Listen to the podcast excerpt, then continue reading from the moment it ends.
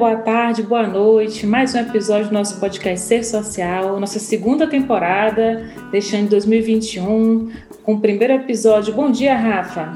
Bom dia, Clarice. Um prazer estar de novo aí dividindo a bancada contigo. Vamos ao episódio inicial da nossa segunda temporada e especialíssimo, né, para tratar de um tema que eu acho está nos centros aí das discussões contemporâneas, né? Sim, nosso tema é o panorama legislativo da reforma do Código de Processo Penal, mas também vamos falar sobre nosso panorama legislativo em geral. E o nosso convidado, mais do que especial, é o parlamentar muito atuante, principalmente nessa seara é, legislativa, que é o deputado federal Fábio Ricardo Trade, deputado pelo PSD do Mato Grosso do Sul, advogado e também já foi presidente da OAB do Mato Grosso do Sul.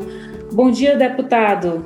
Um prazer lhe receber. Bom dia, Clarice. Bom dia, Rafael. Um prazer estar aqui com vocês, conversando sobre temas fundamentais para o país, em especial a reforma do Código de Processo Penal. Sim, deputado, é, o senhor quer acrescentar mais alguma coisa no seu currículo? Acho que eu fui bem, bem resumida, bem sucinta, mas o seu currículo é extremamente extenso. Quer falar alguma coisa para gente? Olha, eu, eu me contento com, com os títulos de advogado, professor, deputado federal e botafoguense. botafoguense, olha, tá vendo? Isso aí não precisava ter falado, tá vendo? Mas tudo bem. Ainda existem botafoguenses, tá vendo, Clarice? Olha Brincadeira, só. deputado. Deputado, então a gente pode começar nosso primeiro bloco. Vou só falar, fazer um panorama para os nossos ouvintes. São três blocos o nosso podcast. No primeiro bloco, nós vamos tratar das reformas legislativas diante da era digital. No segundo bloco, vamos falar sobre a prisão e as garantias. E o terceiro e último bloco, o ativismo judicial e sua autocontenção. Vamos começar, Rafa? Primeiro bloco? Vamos lá, claro. A palavra está contigo. Vamos, vamos dar início aí que o papo vai ser bom. Bom, deputado, é, nesse primeiro bloco, a gente é, queria lhe perguntar, com base na, na, sua própria atuação lá no Congresso. O deputado é, é relator da PEC 199, 2019, que é a PEC da prisão em segunda instância, e também presidente da Comissão Especial da Câmara de Deputados para a reforma do Código de Processo Penal, que é o PL 8045. Essas proposições são de suma importância para o direito brasileiro, sobretudo na legislação penal e processual penal. No nosso último episódio, nós conversamos com o professor de Direito, o jurista Geraldo Prado, que inclusive fez parte da comissão de juristas que assessora a comissão de reforma do CPP. E ele nos deu um panorama das propostas de atualização do CPP no que tange à inteligência, inteligência artificial e suas consequências para a persecução penal.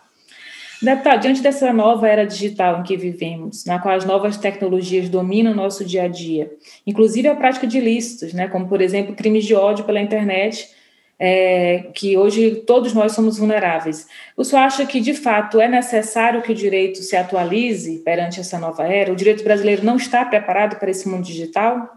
Acho. E concordo com o professor Geraldo Prado. Aliás, um dos cérebros mais privilegiados é, do mundo em matéria penal e processual penal. Geraldo Prado, quando chegou à comissão, deu um novo horizonte para o seu encaminhamento e as suas lições são sempre muito bem-vindas, porque vanguardistas e, sobretudo, compatíveis com os tempos que vivemos. Não há mais como fechar os olhos para a realidade digital, para o mundo virtual. E o novo Código de Processo Penal precisa. É, na minha avaliação, um fato inevitável, insuperável, adaptar-se a esta realidade não só em relação aos tipos penais, aí é Código Penal, mas também e, sobretudo, com relação ao procedimento. Como é que nós vamos nos adequar em termos de procedimento, processo penal, na era tecnológica? E o professor Geraldo Prado veio um, com novas luzes né, nesse, sobre este tema, e eu confesso a vocês, Rafael, e Clarice, que até então o relatório do deputado João Campos é, estava apenas insinuando neste caminho, mas com a vinda do professor Geraldo Prado, modificações foram feitas e eu penso que agora é o momento de se apresentar o relatório já para leitura e discussão e votação na comissão especial. Maravilha, deputado. E nesse contexto, né, acho que é, o direito brasileiro, assim como, é, na verdade, o parlamento de todo mundo, né, é, que está em uma discussão avançada já nesse sentido, dos reflexos da inteligência artificial, enfim, dos novos tipos de crime, a repercussão disso no âmbito do procedimento, como o senhor mesmo disse. O que, que você pode é, é, é trazer para a gente, para os nossos ouvintes, dos principais pontos, assim, o que, que mais chama a atenção numa, nessa suposta modificação que o Código de Processo Penal vai sofrer, tendo em vista os impactos da tecnologia, principalmente nas questões envolvendo procedimento. Eu acho que é, nem, nem é muito para a gente aprofundar a temática da, do procedimento em si, mas o que, que chama a atenção? O que, que o, o brasileiro vai sentir na prática caso essa proposta venha a ser aprovada? O que, que o senhor aponta como um dos principais pontos de mudança?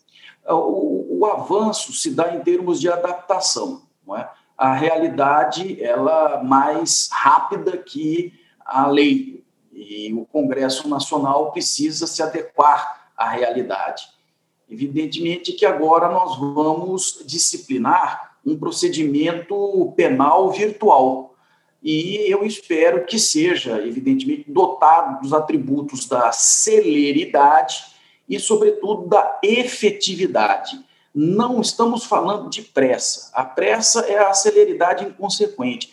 Nós estamos falando de meios uh, legais que possam oferecer e garantir ao jurisdicionado caminhos mais uh, menos burocráticos, mais uh, ágeis e efetivos. Afinal de contas, toda essa máquina sobre a qual está edificada a estrutura do direito é financiada pelo, pela população, pelo contribuinte. Não é justo que sobre ele recaia, é, no tanto que se refere à carga tributária, que, no dizer de, de líderes né, de, políticos, que inclusive hoje estão nos ministérios é, de, do governo federal, é escorchante. Portanto, o que eu espero, Rafael, é que essa nova mudança, essa adaptação, essa adequação à realidade virtual e tecnológica confira ao processo penal agilidade, eficiência, racionalidade, garantia de direitos e efetividade. É o que se espera de um processo penal moderno. O atual, não apenas porque pensado numa época em que o Brasil não tinha nem televisão, nem televisão. 1941, 1940, é, com Francisco Campos, ministro da Justiça do governo ditatorial é, de Getúlio Vargas.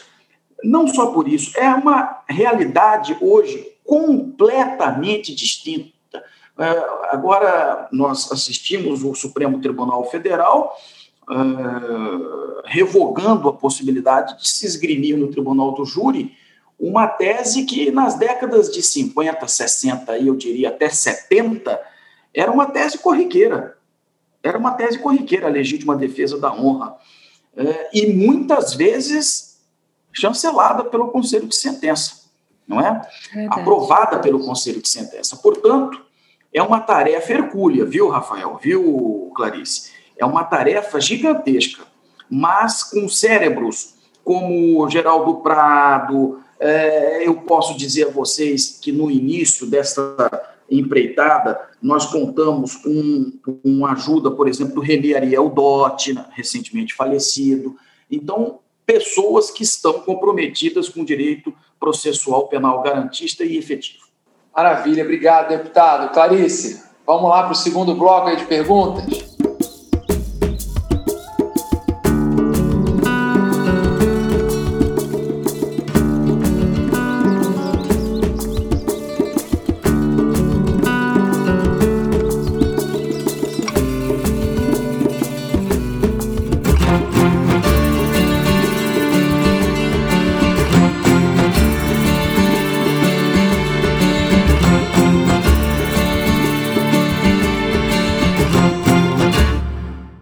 Começar o segundo bloco, então, e vamos falar sobre a prisão e as garantias.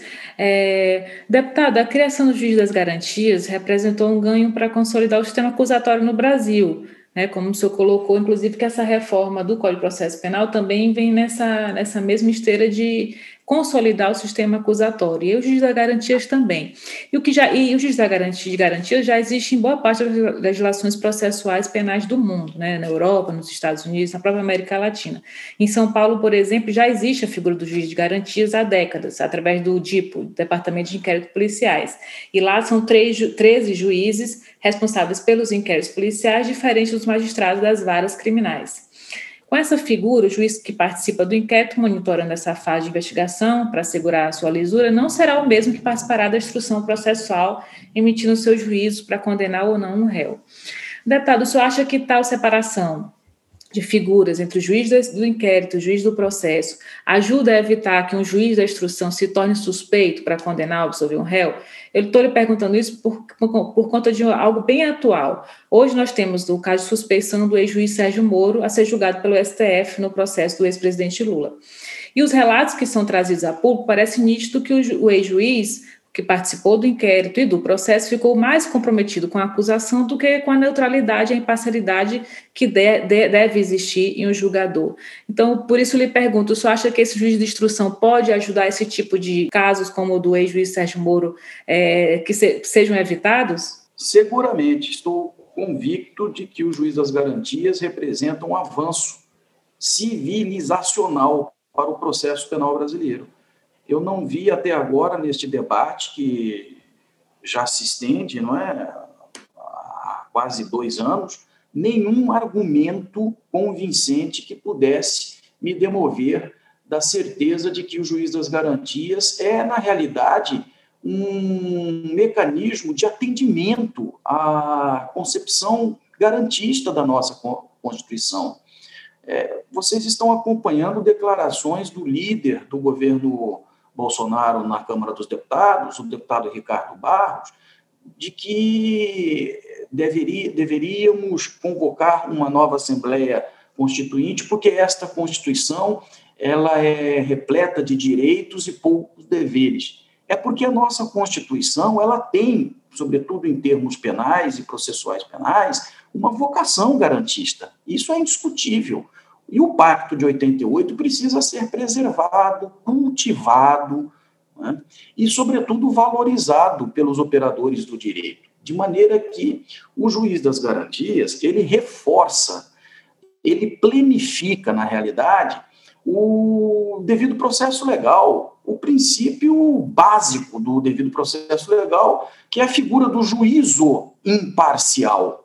É preciso que a, a Câmara dos Deputados e o Senado da República resgate esta discussão a despeito da, uh, da, da postura do atual presidente do Supremo Tribunal Federal, Luiz Fux, ministro Luiz Fux, que a, a impressão que, que se tem é de que há uma antipatia em relação ao juiz das garantias por parte de alguns membros ali do, do Supremo Tribunal Federal. E eu não vejo razão eh, técnica que justifique essa antipatia. Poderíamos pensar numa questão operacional. Ah, não teríamos juízes, não teríamos recursos humanos para implementar o juiz das garantias. É falsa essa premissa.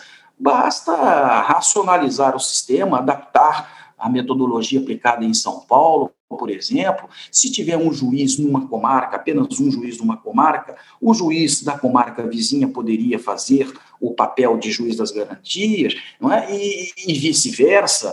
É? O importante é garantir imparcialidade do juízo no processo penal. E o juiz de garantias é um instrumento muito efetivo nesse sentido. Maravilha, deputado. E a gente já começa até, é um gancho, eu acho, né, em cima da sua resposta, até para daqui a pouco a gente, caminhando para o terceiro bloco, falar um pouco desse embate, né, parlamento, judiciário.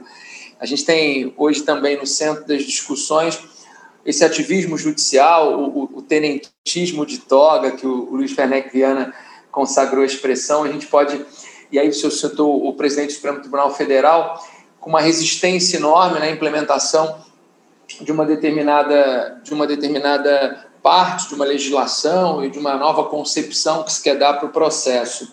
E a minha pergunta vai justamente nesse, nesse sentido, trazendo aí para os nossos ouvintes o debate sobre a PEC da prisão em segunda instância, que o senhor é relator. E essa foi uma das, acho que das maiores discussões que a gente teve no campo jurídico e político de 2019. E aí, mais uma vez, o Supremo teve que intervir, realizando ali é, um contraponto a uma visão que não foi tratada pelo parlamento. Como é que você vê, enquanto relator da PEC da prisão em segunda instância, é, das mudanças efetivas que a proposta de emenda pode trazer para o nosso sistema acusatório e a repercussão disso no próprio julgado do Supremo, que foi um voto orientador do próprio Fux. Como é que você vê, enquanto relator, você analisa todo esse contexto da prisão em segunda instância? Esse depoimento aí para a gente, que eu tenho muita curiosidade de saber como é que os bastidores ali estão tratando o tema. Né? Rafael, a PEC ela foi modificada. Eu votei na Comissão de Justiça da Câmara dos Deputados contrária à PEC original, porque ela cingia-se à área penal. E ali, na própria fundamentação da proposição, havia, de forma expressa, menção ao artigo 5 da Constituição Federal, em que o inciso, me parece que 57, consagra o princípio da presunção de inocência. E ali eu verifiquei, evidentemente, que com as minhas convicções jurídicas havia sim restrição, violação ao princípio da presunção de inocência, votei contra. Mas a PEC mudou. Ela agora vem em outros termos, ela modifica os artigos 102 e 105 da Constituição Federal, que tratam dos recursos, né, especial extraordinário, e vai além. Ela não se limita à área penal, ela dá efetividade a execução do, das decisões dos tribunais locais e dos tribunais regionais federais uh, em todas as áreas do direito.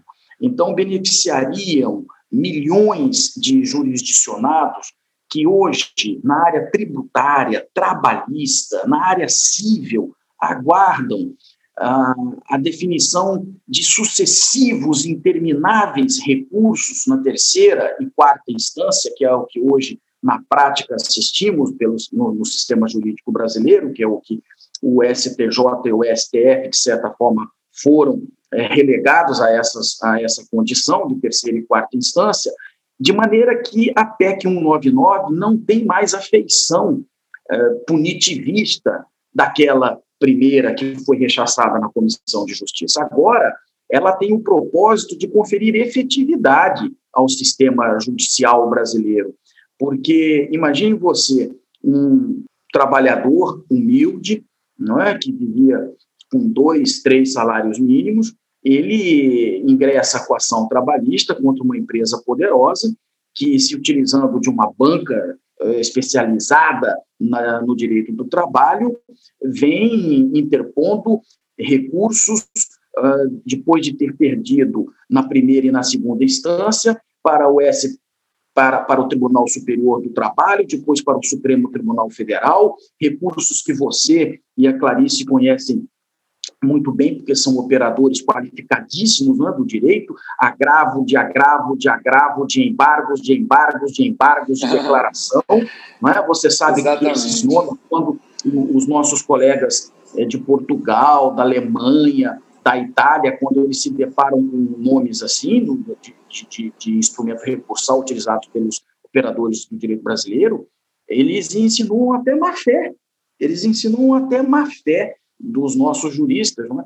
de maneira que isso tem que acabar, Rafael. Nós não podemos permitir que trabalhadores, pessoas comuns, fiquem 15, 20, 30 anos aguardando pronunciamento judicial. E isso na, na esfera penal também. É, entendo que se houver, por exemplo, ilegalidade num acórdão, nada impede que se impede um habeas corpus com pedido liminar, não é? antes da execução, antes da publicação é, do acórdão, antes mesmo de, da, da formalização do, do édito condenatório. De maneira que a PEC 199 é muito, muito salutar para o sistema judicial brasileiro. Perfeito, deputado. Eu acho que com isso, né, Clarice, a gente pode já pegar o gancho para o terceiro bloco, porque justamente é o parlamento regulamentando uma situação, inclusive acho que é uma das grandes demandas sociais, né, a efetividade junto com a celeridade. E eu, eu gostei quando o senhor disse, né? A celeridade não pode ser tratada como uma pressa inconsequente, né? Que eu acho que é uma demanda social enorme e a gente vai, na verdade, mudando um pouco a cara do judiciário com essas reformas, aquele judiciário lento que não entrega a prestação jurisdicional de forma efetiva. Então vamos conversar um pouco, Clarice, sobre esse, esse diálogo judiciário-parlamento?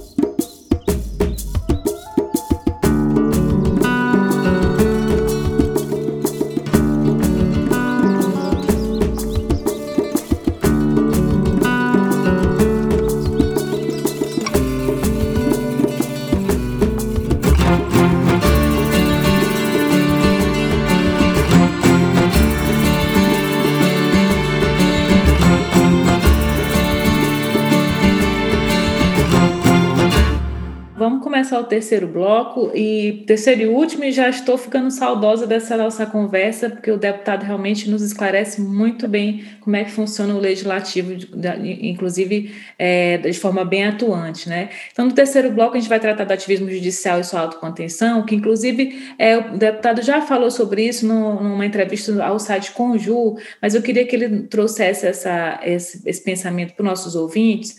É, deputado, a gente falou sobre o juiz de garantias, inclusive que apesar de ter sido aprovado pelo Congresso, a lei que trata do juiz de garantias, o STF suspendeu sua validade, né? O presidente é, do STF, o ministro, suspendeu a validade por tempo indeterminado. E, infelizmente, nós não estamos é, cobertos hoje pelo juiz de garantias, a não ser aqueles estados, no caso o São Paulo, que já tem isso há décadas e mesmo antes da legislação nacional.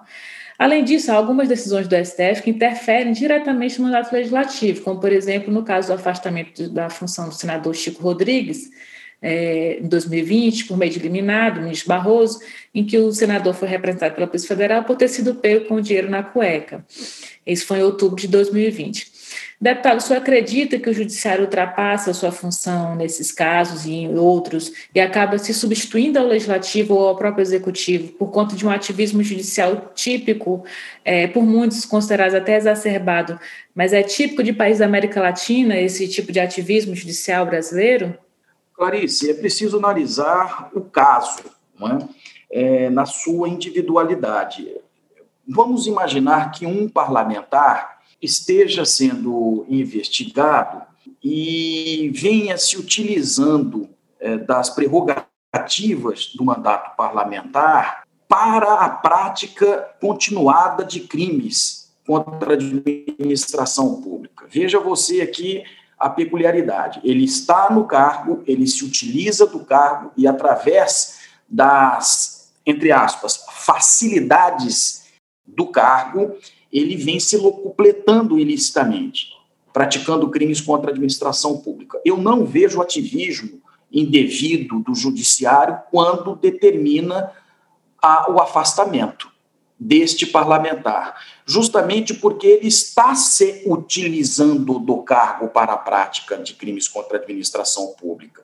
Eu vejo aí que o Poder Geral de Cautela é bem empregado e absolutamente defensável. Não vejo restrição às prerrogativas do parlamento e também não vejo hipertrofia da atuação do judiciário nestes casos não é, em que se utiliza o infrator do mandato para a perpetração de delitos. Agora, existem outros casos de natureza diversa, que aí sim podem traduzir cerceamento das prerrogativas do parlamento e que nós precisamos é, ter uma análise mais apurada a respeito, mas adaptando as peculiaridades. Em regra, não é assim, de uma maneira mais, digamos assim, superficial e abrangente, eu diria a você que é, pouquíssimos casos é, é, eu, eu posso é, dizer que o judiciário errou em termos de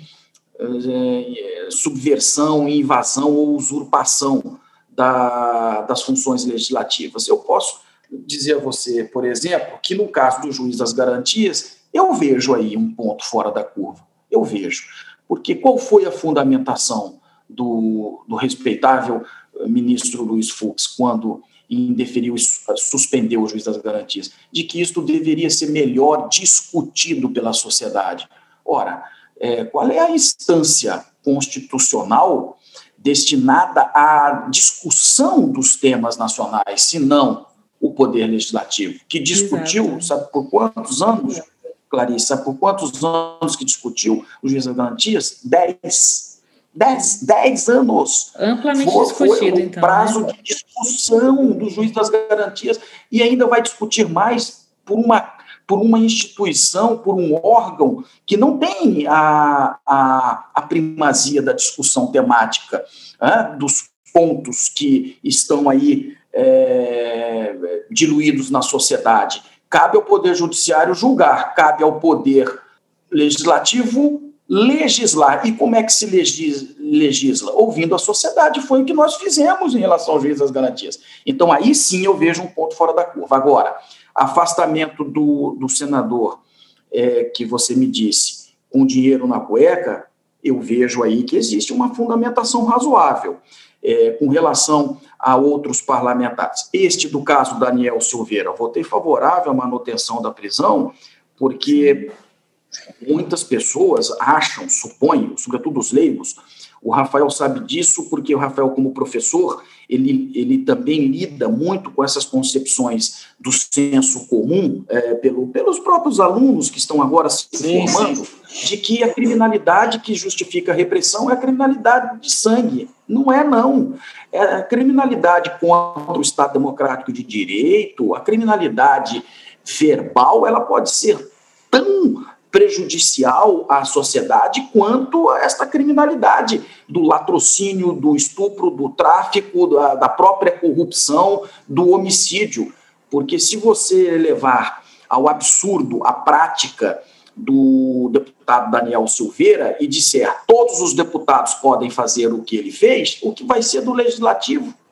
Que seria do nosso Poder Legislativo, se não um repositório é, de um serpentuário, na verdade, de é, parlamentares contrários à liberdade, valendo-se dela para defender a sua morte. Quer dizer, então, é, eu acho assim, concluindo, para não me estender, quem é que procura o Poder Judiciário? Você observa, Rafael, Clarice, quando a oposição perde no legislativo, ela vai ao judiciário. Quando a situação perde no legislativo, ela procura o judiciário. E o judiciário ele tem que prestar jurisdição, então eu não vejo ativismo aí. Apenas em raríssimas é, situações, mas que não justificam é, de forma pejorativa dizer tenentismo ou mesmo alguma censura ao Poder Judiciário nessas questões. Perfeito, perfeito. Importantíssima essa sua análise, deputado, porque a gente é, hoje a gente se depara com algumas análises muito rasas, querendo generalizar tudo para justamente não se aprofundar nos casos, como o senhor colocou, cada caso é um caso, é necessário um estudo é, é aprofundado para poder qualificar um poder como ativista ou, ou um, um superativista, né? E acredito que essa contribuição que o senhor trouxe para a gente é o olhar do legislativo em relação à função do judiciário, é, além dessa, dessa questão rasa de que é ativismo judicial ou não, foi muito importante assim para a gente entender que é, obviamente abuso acontece em qualquer dos poderes, como o senhor colocou aí, o próprio deputado é, Daniel Silveira, que, que o senhor votou pela manutenção da prisão dele, é um caso de abuso, né? É, é e, e, usar o parlamento para cometer abusos isso não, é recriminável. É, qualquer, qualquer poder está sujeito a esse tipo de abuso, mas daí a qualificar um poder ou outro como é, ativista a ponto de se tornar ilegal, realmente é, eu concordo com o senhor que é, é, é, uma avaliação muito rasa. Então, agradeço muito essa sua avaliação. E aí, Rafa, você quer perguntar mais alguma coisa para o deputado? Acho que para a gente é, fechar mesmo, eu queria só uma, uma opinião, deputado, geral, assim, que tem a ver com esse tema do, do ativismo. É porque muitos, muitos autores, e, e inclusive muitos membros da magistratura, afirmam, em geral, que no final da década de 90, início dos anos 2000, o judiciário veio estabelecendo esse protagonismo. E aí até eu faço uma, uma, uma variação, acho que houve até um amadurecimento né, pós-Constituição de 88 do próprio Judiciário e do Ministério Público, que a gente fala hoje no ativismo não só do Judiciário, como também do, do Ministério Público, que é uma instituição que amadureceu muito né, pós Constituição de 88. E o próprio Supremo, né, que tinha uma outra função antes da Constituição de 88, depois com, a, com o STJ e Supremo, com funções bem definidas. Eu acho que a gente está num processo de amadurecimento do nosso Estado democrático. Né? Acho que e, e, e, o senhor foi muito bem, acho que converge muito com o que eu penso também nesse sentido. Né? Não é sempre que a, as pessoas falam do ativismo de forma muito genérica, e pelo contrário, acho que é um amadurecimento mesmo das instituições. Agora, muita gente diz que, e aí estou falando de forma genérica mesmo, porque não tem como citar A, B ou C, é um discurso que eu acho que caiu no senso comum, como o senhor mesmo disse, que o judiciário ele acaba extrapolando as suas funções, ele acaba sendo realmente ativista, estabelecendo um protagonismo em razão de uma ausência de legitimidade democrática do parlamento. Isso lá no início dos anos 2000, final da década de 90. E hoje, uma avaliação que eu vejo muito é de que o parlamento ele se oxigenou muito e ele é hoje um contraponto ao judiciário, um contraponto importante, né, enfim, no, no sistema é, do nosso Estado, um contraponto com legitimidade democrática e, por isso, você acaba criando algumas fissuras de embate natural entre poderes, o que eu acho muito saudável. Né? Como é que o senhor vê, para a gente encerrar, é, o papel do legislativo hoje na implementação de políticas públicas e no próprio trato desses temas que são temas estruturais aí para a nossa sociedade? Olha, eu concordo plenamente com o seu diagnóstico, com a sua análise madura, e posso dizer a você que a legitimação do, do legislativo advém do voto. Eu, por exemplo, eu me sinto legitimado a ocupar a tribuna da Câmara dos Deputados e defender um projeto de lei ou a rejeitar um projeto de lei, porque foram 89 mil cidadãos e cidadãs sul-mato-grossenses que delegaram a mim o, o, poder de falar por elas, de escolher as palavras por elas, é? de decidir por elas. Então, a, a, a legitimação do parlamento advém da vontade popular, precisa ser, uh, para além das, desta compreensão do senso comum, valorizada. É verdade, existem figuras excêntricas, figuras folclóricas no parlamento, mas advieram da vontade popular que precisa ser respeitada. E, e, e foi, é, essas figuras foram aprovadas pelo, pelos tribunais eleitorais, as suas candidaturas, prestação de contas, não é? Você pode observar, temos no parlamento figuras folclóricas que, quando assomam a tribuna da Câmara, parece até que nós não estamos no poder, no poder legislativo, estamos num picadeiro, uma coisa assim absurda. Mas é, esses abusos né, precisam ser, eu diria a vocês, disciplinados, né, controlados pelo presidente da casa. Ele precisa contê-los, ele precisa estabelecer limites, né, é, sob pena de, de se degenerar as funções do Poder Legislativo. Uh, mas não significa que o Poder Legislativo possa mais que o Judiciário.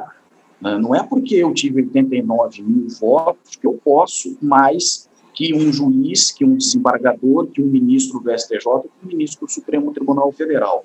Cada um no seu quadrado exercendo as suas funções.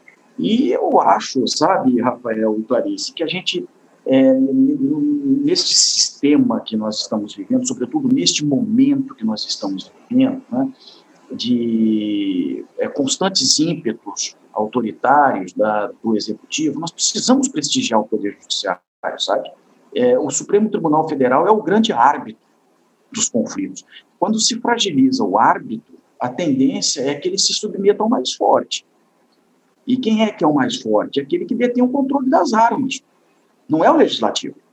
De maneira que nós precisamos ter em mente a necessidade de estar constantemente valorizando a instituição. Não significa passar pano para erros pontuais, deste ou daquele ministro. Isso deve ser criticado, mas é, ficar em silêncio é obrigação cívica do cidadão e da cidadã ir à tribuna pública, ainda que não tenha mandato, a tribuna pública, a internet, não é? a tribuna da defensoria, a tribuna da advocacia e de morando aí sim, sem direito a habeas corpus. E aí? Como é que nós vamos é, Exatamente. Olha, deputado, eu só tenho é, para a gente caminhar para o encerramento, depois dessa sua fala, só agradecer, porque hoje a gente vê um deputado federal é, prestigiando a atuação é, do Supremo, na verdade, valorizando né, o papel da instituição judiciária. E a mesma coisa com relação ao executivo. A sua, a sua fala é uma fala absolutamente republicana, é, de respeito aos poderes e de entendimento e compreensão ampla da estrutura do nosso Estado democrático. Só tenho a agradecer a sua fala, a clareza com que abordou todos os temas e já passo a palavra aí para minha querida amiga Clarice também para as considerações e finais dela. Por favor, Clarice. Bom, como o Rafael falou, realmente, deputado, sua fala foi extremamente republicana, assim, como a gente está carente, na verdade, hoje de, de parlamentares que, que saibam seu papel né, no, na sociedade, exerçam o papel de forma tão, tão comprometida e, serena como o senhor, como o senhor mesmo colocou, existe é, coisas hoje que acontecem no cenário político brasileiro que é, é digno de picadeiro. E escutar um parlamentar atuante é, com essa serenidade, fazer uma análise tão serena e profunda e, e neutra, né, sem, sem partidarismo, mas de forma realmente é, é, é, técnica, é, nos deixa feliz, dá, dá, até esperança, né, com esse cenário tão, tão tumultuado que a gente vive. E, deputado, é, para finalizar, assim, é, agradeço imensamente sua, sua disponibilidade, já, já faço novos convites aqui para outras vezes o senhor retornar ao nosso podcast Ser Social, porque a contribuição é imensa, mas para a gente finalizar, a gente sempre pede uma dica de para os nossos convidados e de livros, é, filmes, documentários, enfim, podcasts, o que, o que, qualquer dica que o senhor queira nos dar sobre o assunto que a gente está conversando aqui, né? Eu até já adianto uma dica minha, é, antes de ouvi-lo, é, do livro Os Onze, na, na, nessa seara que o senhor colocou sobre o papel do judiciário, é, essa questão do ativismo ou não, enfim, e principalmente no cenário político atual que a gente vive, esse livro Os Onze, é, eu acho que é importante os 11, o STF, seus bastidores e suas crises. Esse livro é importante para a gente entender realmente a dinâmica do STF, né, apesar de tantos, tantos ataques, como você mesmo colocou, que vem sofrendo por judiciário, mas é, é, um livro que pode ajudar a gente a entender a dinâmica, principalmente em relação a esses grandes casos midiáticos, e acho é, que é importante a gente entender a fundo mesmo, para além dos julgamentos de rede social. Então, essa é a minha dica, já deixo a minha dica, e, e queria ouvir qual é a sua dica em relação ao nosso, a nosso, nossa conversa de hoje. Bom, antes de, de, de, dar as minhas dicas literárias, eu, eu faço questão de agradecer o espaço que me foi oportunizado por você, Clarice, pelo professor Rafael. São juristas de primeira categoria que honram o Brasil. E, e dizer a vocês: olha, ânimo, entusiasmo, continuem. Nós estamos vivendo momentos muito difíceis, momentos que estão nos testando, momentos que estão testando a nossa perseverança, não é? o material com que foi construído o nosso caráter, os nossos valores, as nossas crenças. Continuem, continuem criando, continuem democratizando as ideias. Acho muito importante o que vocês estão fazendo. E agradeço de coração a você, viu, professor Rafael, que embora não, não, não seja torcedor do Botafogo, é um amigo que agora consegui conquistar nesse podcast. E a você, querida Clarice, Bom, vamos às dicas. Eu tenho aqui, não é marketing, tá? Mas aqui, dois juristas de Mato Grosso do Sul, professores é, da Universidade de Dourados, publicaram aqui um, um, um caudaloso estudo é, de direito penal, lições fundamentais, parte geral, professores João Paulo Martinelli e Leonardo Schmidt de Bem. É? Tá, está na quinta edição pela editora de Plácido, é, atualizado com as leis, é, o, o, anticrime, é, pacote anticrime, crime de abuso de autoridade. É um estudo que eu revisito constantemente, porque lecionei 11 anos de direito penal e eu me sinto sempre em débito com a ciência penal, porque além de ser constantemente modificada, é um espelho muito claro da realidade. Você, pelas lentes do direito penal, você enxerga a seletividade do sistema, você enxerga como é que essa visão autoritária conseguiu se infiltrar nas polícias e outras vicissitudes interessantes. Agora, sobre cultura geral, eu indicaria dois livros, né? A biografia do Church, que saiu agora, Caminhando com o Destino, do Andrew Roberts, pela Companhia das Letras. É, é muito longo, o livro ele é extenso, mais de mil páginas. E logo que eu saí da, da, da UTI, porque eu tive Covid, mas graças a Deus já estou me recuperando, que eu bom, comecei a leitura. Graças a Deus. Graças é, a Deus. E estou assim, vivamente entusiasmado é, com esta pesquisa minuciosa, judiciosa, honesta do Andrew Roberts pela Companhia das Letras. E pela última é, passagem aqui das minhas indicações literárias, o livro de Waller Newell, Tiranos, uma história de poder, injustiça e terror, pela Cultrix, né? é um livro que define o que é tirania, e eu acho muito oportuno nos dias atuais saber quais os limites, o alcance, conteúdo, a extensão e as características do que é ser autoritário. É isso, meus amigos. Maravilha, só indicação, já fiquei curioso com todos. Olha que o processo penal não é a minha área, mas, como você disse, eu acho que pelas lentes do processo penal a gente pode analisar de forma crítica toda a estrutura aí do nosso, do nosso Estado. Obrigado, deputado. Foi um prazerzão conversar contigo. Não sabia desse seu lado botafoguense, tem aqui um flamenguista, mas mesmo assim, um admirador. Obrigado mesmo pela, pela disponibilidade. Só tenho a agradecer. Obrigado para os nossos ouvintes por essa segunda temporada que inicia hoje. E um beijo para minha querida amiga de bancada, Clarice. Obrigado. Eu que agradeço, Rafa, deputado, muitíssimo obrigado mais uma vez. É, estamos lhe aguardando outras vezes, um prazer lhe receber. Obrigada por toda a contribuição que trouxe aos nossos ouvintes e peço para os nossos ouvintes seguirem o deputado nas redes sociais. É, é, o senhor quer falar suas redes sociais, deputado? Sim, eu, no Twitter eu sou um pouquinho mais ácido, não é quem quiser, é assim. um, Ótimo, assim que é bom. Mas, uma comida mais temperada, mais apimentada, pode me seguir no Twitter, não é? É só colocar ali F underline trad, já está me seguindo. E estou no Instagram também, mas o Instagram é mais, é, é, é, digamos, mamão com açúcar, né? Uma light, coisa mais Fábio Light, é o Fábio Light. Essa é mais light. É isso, eu fico muito honrado com, com o espaço que vocês me deram, viu? Um grande abraço para vocês dois, grandes juristas que ajudam a construir o Brasil que nós queremos, né? Legar para os nossos filhos. É isso aí, um Brasil de amor, de paz, de fraternidade, de respeito à diferença, de tolerância, de pluralidade, de riqueza intelectual, de respeito à ciência. Obrigado, professor Rafael, Clarice, querida. Muito obrigado. Um abraço. Um abraço grande, um abraço a todos. Vamos lá, Rafa, vamos é, estudar agora toda essa literatura que o deputado trouxe para a gente. Valeu, Rafa. Um abraço. Tchau, tchau, Clarice. Tchau, tchau.